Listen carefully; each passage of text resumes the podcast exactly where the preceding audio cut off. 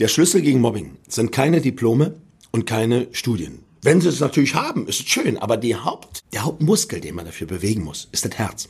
Berührt man Menschen, Kinder und Jugendliche, aber auch Erwachsene, berührt man die nicht im Herz, merken die nicht, was sie falsch machen. Die wissen natürlich im Grundsatz, was sie falsch machen, aber sie folgen der Gruppendynamik und dem Gruppenzwang. Aber wenn das Herz berührt wird, dann gibt's ein Umkehren, ein Umdenken. Aber wie willst du das Herz berühren? Mit mit, mit trockener Materie, mit Büchern, mit, ich kenne jemanden, der jemanden kennt. Nein, du musst selbst die Geschichte sein. Authentisch. Ich bin echt. Opfer, Mittäter, Täter verbinden sich mit mir.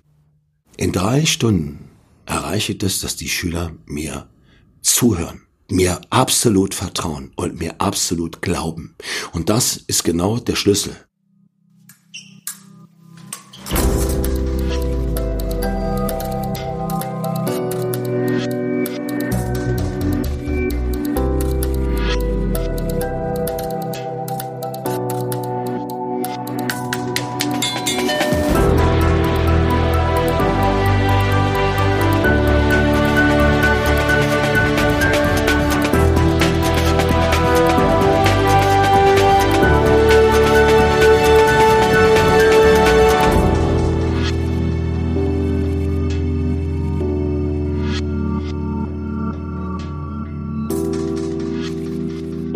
herzlich willkommen zur 16. Durchfechter-Episode. Mobbing ist an deutschen Schulen traurige Realität. Selbst Grundschüler sind betroffen. Carsten Stahl, ehemalige Berliner Kiezgröße und früherer RTL-Star, kämpft mit beeindruckender Energie dagegen an. Wer in Behörden, Ministerien oder Schulen das Problem verharmlost, wird von ihm scharf kritisiert. Carsten Stahl, der Gewalt nur allzu gut kennt, ihr aber vor Jahren abschwor, startete die Kampagne Stoppt Mobbing und geht heute nahezu täglich in Schulen. Wenn er dort als Anti-Gewalt-Trainer vor 500 Kindern oder Jugendlichen spricht, kann man eine Stecknadel fallen hören. Stahl fasziniert, unterhält, wühlt auf und tröstet mit seiner eigenen Lebensgeschichte. Als kleiner Junge mobbten und attackierten ältere Mitschüler ihn fast zu Tode. Dann fing er selbst an zu schlagen und rutschte in die Kriminalität ab. Mein Name ist Corinna Niebuhr und nun hört selbst Carsten Stahl.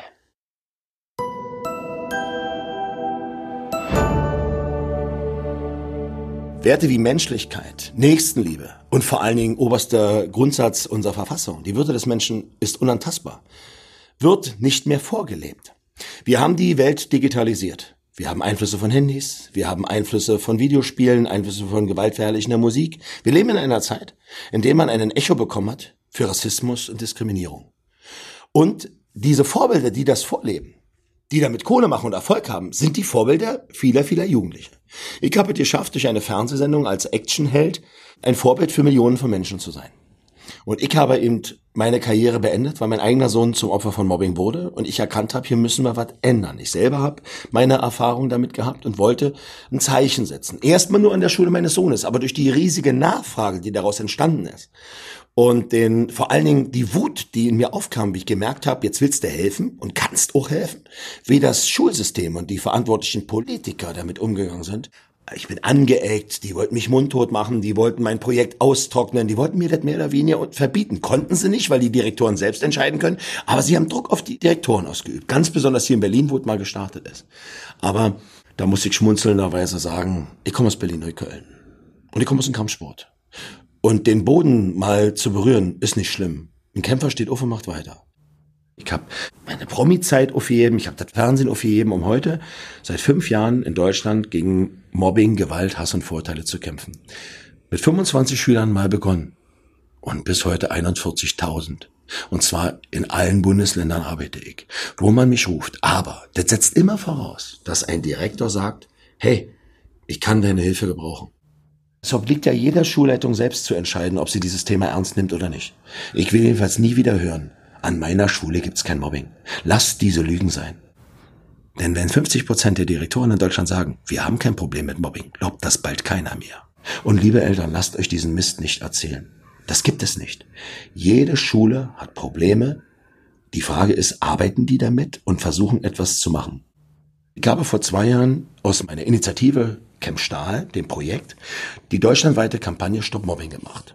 Auch da bin ich zu Politikern gegangen und habe gesagt, sagen wir mal, wir hatten eine Kampagne gemacht gegen Rassismus in Deutschland, gegen Gewalt und gegen Drogen. Warum machen wir nicht eine gegen Mobbing? Würde aber bedeuten, man müsste erstmal dass wir das haben. Und die wollten das nicht. Da hab ich gesagt, dann mache ich das.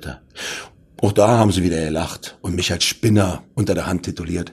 Aber der Spinner ist am 1. Dezember letzten Jahres mit seiner Kampagne Stop Mobbing in die Bundesliga beim Spiel Hannover 96 gegen Hertha BSC eingelaufen. Die Spieler haben mit diesem Trikot gespielt, die Stadien waren voll und 50.000 Menschen haben mit mir und den Spielern von Hannover 96 dieses Zeichen gesetzt. Und was passiert jetzt? Jetzt rutschen die Eisbären von Berlin nach, Handballvereine nach, Basketballvereine. Wenn man etwas bewegen will, braucht man dazu eine Bewegung. Und das geht am besten mit einer Kampagne. Eins habe ich, ich habe Millionen Menschen, die meiner Stimme zuhören. Und die wissen, dass dieser Mann durch seine jahrelange Arbeit sich das erarbeitet hat und als Prominenter ausgestiegen ist, um heute was zu verändern. Bin nicht der erste Prominente, der gemacht hat. Denken Sie mal an Karl-Heinz Böhm. Also das zeigt doch, dass man, wenn man mutig ist und wenn man den richtigen Weg einschlägt, dass man viel anstoßen kann. Ja, und ich bin froh, dass es heute eine Bewegung ist, die von vielen, vielen Menschen auch unterstützt wird und ja, und es wird immer größer und ich wünsche mir einfach, dass das Tabu bricht, dass Mobbing ernst genommen wird, dass keine Schule mehr Angst haben muss, äh, als Problemschule dazustehen, nur weil sie die Wahrheit sagt, sondern dass sich alle hinstellen und sagen, na natürlich haben wir ein Problem mit Ausgrenzung. Und äh, wir können es alleine nicht. Woher denn auch? Bis heute werden Lehrer und Sozialarbeiter im Studium nicht zu diesem Thema geschult, ausgebildet. Sie haben, sorry, keine Ahnung davon. Und wenn, kriegen sie eine Broschüre in der Hand, ein Büchlein, irgendwo daraus zu lesen, was jemand geschrieben hat, der auch nicht wirklich Ahnung von der Materie hat. Und was soll ich aus dem Buch lernen?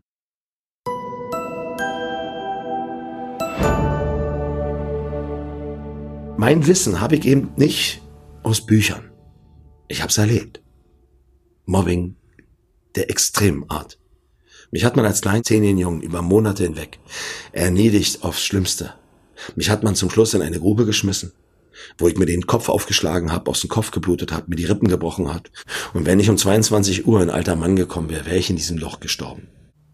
Und ich bin von einem Opfer zu einem Mittäter, zu einem Täter, zu einem kriminellen Menschen geworden, der Dinge, ja, Dinge getan hat, auf die er nicht stolz ist. Ich habe bestimmte Dinge nie angefasst, aber Dinge, die mich haben Recht und Unrecht nicht mehr erkennen lassen. Jeder bekommt früher oder später die Rechnung vom Leben. Und wenn das Karma zuschlägt, sind wir alle nicht vorbereitet. Und ich war damals 24 und meine Freundin war 21 und ich habe die größte Regel gebrochen, die man als Krimineller brechen kann. Ich habe mich verliebt und hatte habe das versucht natürlich an meiner Kriminalität vorbeizuführen. Ich habe es ihr auch nicht erzählt, sonst hätte sie sich bestimmt nicht mehr eingelassen. Und äh, ja, ich habe es auch niemandem anders erzählt. Ich wollte sie ja mit schützen. Ich wusste ja, damit macht man sich angreifbar. Ist halt eine oberste Regel. Und sie ist auch ziemlich schnell schwanger geworden. Und in meiner Euphorie habe ich das meinem besten Freund, der mit mir auch in dieser, ja, wenn man so will, Gang war, erzählt. Und eins muss man wissen. Man hat keine Freunde, wenn man kriminell ist. Man hat immer nur Menschen, die das wollen, was du hast. Besonders wenn du erfolgreich bist. Und er hat das meinen nahe Feinden gesagt. Ja, und sie wollten mir zeigen, dass ich verwundbar bin. Zu mir sind sie nicht gekommen, weil sie wussten, ich hätte mich zur Wehe gesetzt, ich war ja auch nicht unbewaffnet, sondern sie wollten meiner Freundin Angst machen. Ja, und aus diesem Angstmachen ist halt geworden, dass sie sich an meiner Freundin vergangen haben und sie mehrfach äh, geprügelt haben und im Bauch getreten haben und dabei mein, unser Kind, was sie in sich trug, was vier Monate, ja, schon alt war, zu Tode kam. Ich habe vor 21 Jahren mein eigenes Kind begraben, weil ich mich entschieden habe, kriminell zu werden, weil ich sie nicht schützt habe und nicht schützen konnte. Und der Hauptschutz wäre gewesen, ihr die Wahrheit zu sagen. Die haben's gemacht. Aber wer hat sich entschieden, die Kriminalität und die Gefahr in sein Leben zu holen? Ich. Bin ich als krimineller Mensch geboren? Nein. Ich wurde kriminell gemacht. Und wissen Sie wann und wo? In der Grube als man mich erledigt hat und ich irgendwann zurückgeschlagen habe und es dann als für mich legitim war, zurückzuschlagen.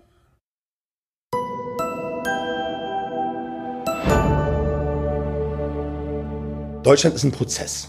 Also Deutschland ist super konservativ und alles, was in Deutschland passiert, braucht Zeit und Prozess. Am Anfang war das natürlich so, Schocktrainer, ehemaliger Krimineller, Mörderblick und all so eine Scheiße, war natürlich polarisieren. Polarisieren tue ich immer noch. Aber dieser Drops ist also nahezu schon gelutscht. Damals haben sie gesagt, wie kann man da einen Typen, der mal kriminell war, wie der aussieht? Heute sagen sie, eben weil er die Erfahrung hat, eben weil er das Wissen hat, ist er der Richtige. Es gibt einen Artikel, da steht drin, Carsten Stahl ist der von den Schülern meist anerkannte und beliebteste Anti-Mobbing-Trainer Deutschlands. So, und des Landes. So, und ja, und da bin ich ja auch. Für die Schüler. Und die Schüler nochmal brauchen eine authentische Persönlichkeit. Na, wer ist denn authentischer als Präventionscoach, als ein Mensch, der von allem zu viel erlebt hat? und der davon abgesagt hat. Und das ist etwas Politiker sagen, ja, Carsten Stein hat's erlebt. Aber er hat ja auch den Turnaround geschafft. Er zeigt den Jugendlichen, dass es eine zweite Chance gibt. Und die hat er nicht nur genutzt, um heute Familienvater zu sein, sondern sogar das Vorbild gegen Mobbing und Gewalt in Deutschland. Ich mache ja die Seminare für die Oberschulen ab der fünften Klasse. Ich mache auch für die Grundschulen Seminare, aber die sind ein bisschen anders. Es sind auch mehr Pausen drin, weil die natürlich noch nicht so eine Aufmerksamkeitsspanne haben. So, und dann ist immer meine Bedingung, wenn Schulen sagen, wir wollen das haben, alle Schüler. Weil Mobbing ist an allen Schulen ein Problem und in allen Klassen. Selbst wenn jetzt sagt, naja, aber das und das ist noch nicht so schlimm. Richtig, ich mache ja auch Prävention. Ich will, dass es so bleibt und dass alle merken, dass sie es nicht machen sollen.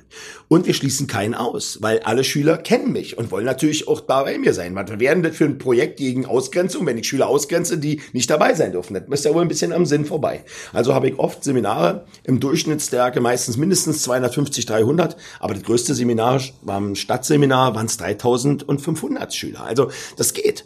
Für viele Lehrer nicht fassbar. Wie geht das? Ja, ich mache ja auch nicht Mathe, Physik und Deutsch, sondern Lebenskunde. Die lachen bei mir, die werden emotional berührt. Da weint doch mal der ein oder andere, aber sie werden jederzeit mitgenommen. Und ich bin nicht herablassend. Ich arbeite mit auf Augenhöhe. Es gibt bei mir keine Verlierer. Jeder gewinnt. Opfer werden gestärkt und kriegen Hoffnung. Sie sehen, dass sie nicht die Einzigen sind, denn das denken Opfer oft. Mittäter werden dazu animiert, nicht mehr mitzumachen, weil das nicht cool ist. Sie merken, dass das falsch ist, mitzumachen. Und die Täter sehen, dass es nicht stark ist, einen Schwachen fertig zu machen, sondern genau das Gegenteil. Wenn man als Stärke den Schwachen stützt und schützt, dann ist man wirklich wahrhaft cool und stark. Es ist ein Bewusstsein, es ist der Tag der Gemeinschaft. Und die kommen zusammen, erleben mich und sie werden natürlich durch alle, ich sag's immer, die Achterbahn der Emotionen geholt. Wie gesagt, das muss ein Projekt sein, was den Schülern gefällt. Und die müssen lachen, die müssen entertained werden. Und die merken gar nicht, wie Stück für Stück mehr wir immer mehr an einem Punkt kommen. Dann kommen wir an den Punkt, an dem ich sie Ausdrücke aufsagen lasse. Da fragen sich manche Pädagogen, wieso macht er das? Weil das der Ist-Zustand an allen Schulen ist. Da kommen die schlimmsten Ausdrücke zustande. Die zwei meistbenutzten Schimpfwörter sind Hurensohn und Schlampe. Ja, bei den Mädchen die Schlampe, bei den Jungs, egal wo sie herkommt, der Hurensohn. Und das schon in der zweiten Klasse. Das ist gang und gäbe. Und dann frage ich immer, sind oft die Jungs, ja, wir hatten schon mal, ja, wenn mal einer zu meiner Mutter sagt, Hure, sag, ja, dann dreh ich durch. Und ganz ehrlich, wie oft hast du denn schon zu einem anderen gesagt, seine Mutter ist eine Hure? Und dann ist immer Stille im Raum. Man muss nämlich immer beide Seiten kennen. Und das kennen die ja alle. Aber sie nehmen sich immer den Part raus, den sie wollen.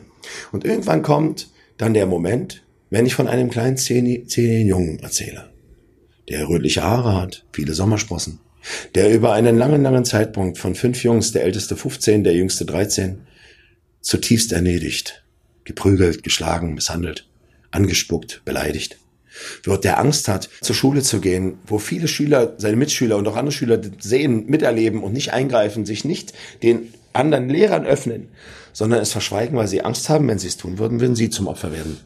Ein Junge, der sich nicht weiter zu helfen weiß, als immer zu spät zur Schule zu kommen, damit er nicht vor der Schule verprügelt wird. Der sich irgendwann nicht mehr zu helfen weiß, als gar nicht mehr zur Schule zu gehen, den Eltern zu sagen, er ginge zur Schule, bis dann irgendwann der Direktor anruft und er rauskommt, die Eltern ihn dafür bestrafen und nicht erkennen, das haben sie nämlich damals nicht, auch viele heute auch nicht, die Signale erkennen. Lehrer, die nicht verstehen, weil sie schon damals nicht ausgebildet wurden, wie man Mobbing erkennt und welche Symptome es gibt. Schlaflosigkeit. Bei kleineren Kindern, die nässen ein, die essen nicht mehr, äh, vermeiden Blickkontakt. Die Noten sinken rapide, die kommen zu spät. Es hat viele, viele Möglichkeiten, wie man Signale erkennt. Ja, und irgendwann ist dieser Junge mal von dieser Gruppe weggerannt und hat nicht gesehen, wie er weggerannt ist und die hinterhergerannt sind. Wie ein Vieh haben sie ihn getrieben, dass er in eine Sackgasse reingelaufen ist. Und am Ende dieser Sackgasse geht's nicht weiter. Und da war eine Baugrube, die drei Meter tief war. Und er stand mit dem Rücken zu dieser Baugrube, die nur abgesperrt war durch Holzbalken. Und alle Jungs sind gestoppt, außer der 15-Jährige, der man besonders Rochus auf den Jungen hatte. Und der rannte auf ihn zu, hat ihn vor die Brust gestoßen mit voller Wucht, mit Anlauf, dass der Junge Durch die Wucht des Aufpralls der Holz zerbrach mit dem Rücken und drei mit dir in dieses Loch fiel. Zuallererst auf seine Rippen, sich die gebrochen hab, sich in sein Fleisch gebohrt haben und dann aufschlug mit dem Kopf und aus seinem Kopf Blut kam. Und die Gruppe guckte herunter und hatte nichts Besseres zu tun, als den Jungen auszulachen und zu beleidigen, wie er da vor Schmerzen weinend lag, kaum Luft bekam. Und dann haben sie gesagt, der 15-Jährige stellt euch mal alle um die Grube. Und die haben immer gemacht, was der gesagt hat. Hatten ja auch Angst vor ihm, wollten auch nicht aus der Gruppe ausgestoßen werden. Und wie dann der 15-Jährige angefangen hat, haben alle anderen mitgemacht. Und dann haben sie zu fünft auf ihn heruntergepisst. Haben gelacht und sind gegangen. Und der ZDE Junge, das wurde langsam dunkel, es war nämlich schon 16.30 Uhr im Herbst. Hätte er schreien können, nach Hilfe rufen können. Hat er aber nicht. Warum sollte er denn auch Hilfe rufen? wo er monatelang erledigt wird, keiner geholfen hat. Der Junge hatte nur noch einen Wunsch, den Wunsch zu sterben. Jeden Tag leiden Hunderttausende von Kindern unter Mobbing und davon haben Hunderte den Wunsch zu sterben, weil sie sich wertlos fühlen, nicht akzeptiert. Und der Junge wäre dort gestorben, weil er hat nicht geschrien. Aber ein alter Mann ist mit seinem Hund Gassi gegangen und der Hund hat angeschlagen und dann hat dieser alte Mann in dieses Loch gesehen und hat gesehen, da liegt dieser Junge leblos auf diesem Boden. Und hat einen Krankenwagen gerufen und die Feuerwehr, die haben ihn geholt und haben ihn ins künstliche Koma verlegt und eine Bluttransfusion gegeben. Und nach vier Tagen ist er aufgewacht und der Arzt hat ihn gefragt, Junge, was ist passiert? Und selbst dort hat er nicht gesagt, weil er sich geschämt hat und weil er Angst hatte, dass ihm was passiert oder so, wie der Große immer angedroht hat, wenn du das deinen Lehrern oder deinen Eltern erzählst, bringen wir deine Mutter um. Er hat es nie erzählt. Mobbing ist schambehaftet. Ihr könntet die Jugendlichen doch fragen, wie oft sie onanieren. Ist ebenfalls schambehaftet. Ich bezweifle, dass sie es zugeben werden. Erst wenn man die Schüler bewegt hat, emotional berührt hat, öffnen sie sich. Und haben Sie vorhin gesehen, dass sich alle gemeldet haben, als ich gefragt habe, wer hat schon mal gemobbt? Oder wie viel sich auch gemeldet haben, als ich gefragt habe, wer hatte schon mal Selbstmordgedanken? Das ist die Wahrheit. 90 Prozent aller Schüler ab der dritten Klasse in Deutschland waren schon Opfer von Mobbing verschiedenster Art. 90 Prozent waren auch schon Täter und Mittäter von Mobbing der verschiedensten Art. Und 60 bis 70 schauen immer weg, weil sie Angst haben, wenn sie eingreifen, werden sie selbst zum Opfer. Aber das Erschreckendste ist, dass teilweise 15 bis manchmal 20 Prozent aller Schüler in allen Schulen Selbstmordgedanken hatten oder den Wunsch, nicht mehr leben zu wollen. Ich habe ja selber meine Geschichte nie verarbeitet. Ich verarbeite sie jeden Tag. Die Schüler haben mich vorhin wieder gefragt, wie verarbeitest du das? Ich sage jedes, jeden Tag mit euch. Ich mache das nicht, weil ich irgendwelchen Leuten vors Knie treten will. Ich mache das, weil ich jeden Tag 300 bis 500 Schüler habe, die hinterher zu mir ankommen und sagen, danke, du hast mir die Augen geöffnet. Danke, du hast mir geholfen. Ich mache das für die Kinder und Jugendlichen, weil sie nämlich keine Hoffnung haben, da rauszukommen oder der Gruppendynamik folgen und mitmachen oder sich ihr Leben verbauen mit diesem scheiß Mobbing. Mobbing ist die erste Kriminalität, die Schüler tun. Würden sie das mit einem Erwachsenen machen, gäbe es eine Strafanzeige. In den Schulen wird das nicht verfolgt, noch nicht mal geahndet. Es gibt nicht mal Repressalien großartig. Manche suspendieren, manche tun noch nicht mal das. Es gibt Schulen, die sind noch nicht mal so, dass sie ihre Mitteilungspflicht nachkommen. Die sind alle verpflichtet, Gewaltmeldung zu schreiben. Was glaubt ihr denn, wie viele wirklich welche schreiben? Weil jede Gewaltmeldung geht ans Schulamt und dann steigt deren Quote. Und umso mehr Gewaltmeldung, umso mehr sieht es aus, als wenn sie eine gewaltbereite Schule sind. Oh, das wollen wir nicht. Also wird schön gedeckelt. Wird keine geschrieben. Und das muss aufhören. Oft werde ich jetzt mittlerweile gefragt, immer wieder auch, Herr Stahl, was glauben Sie, was notwendig wäre, um diesem Thema wirklich Herr zu werden? Ich sage, das aller, allererste ist das Wichtigste. Wir müssen aufhören zu lügen. Wir müssen dieses Tabu brechen und offen in Deutschland dazu sprechen. Deswegen versuche ich auch eine Kampagne zu machen, dass das Tabu bricht. Das ist das Allerwichtigste. Denn wenn wir darüber nicht mehr schweigen, dann ist es ein Thema. Das Zweite. Fangt endlich an, während des Studiums die Lehrer und Sozialarbeiter zu diesem Thema Mobbing zu schulen und nicht in einem Crashkurs, sondern wirklich diesem Thema mindestens eine Woche Zeit zu geben, damit sie selber sehen und erlernen, wie Mobbing beginnt, wie es anfängt und welche Lösungen sie haben können. Denn letztes Jahr gab es noch 46.000 Gewalttaten gegen Lehrer. Sie sind ja selber Opfer dieser Unfähigkeit.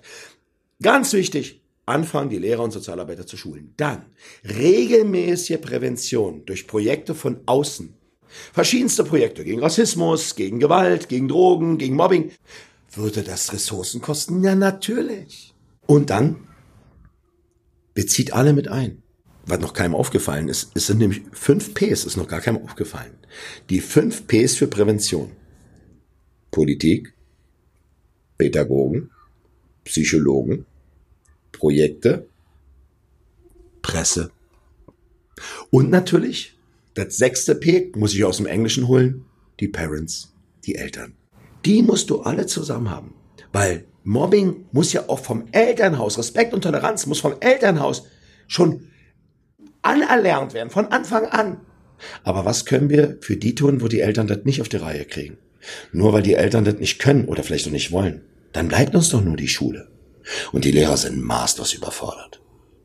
Aber ohne Politik, die sich dem Thema annimmt, ohne Schulverantwortliche, die endlich Verantwortung übernehmen, kann es nicht sein.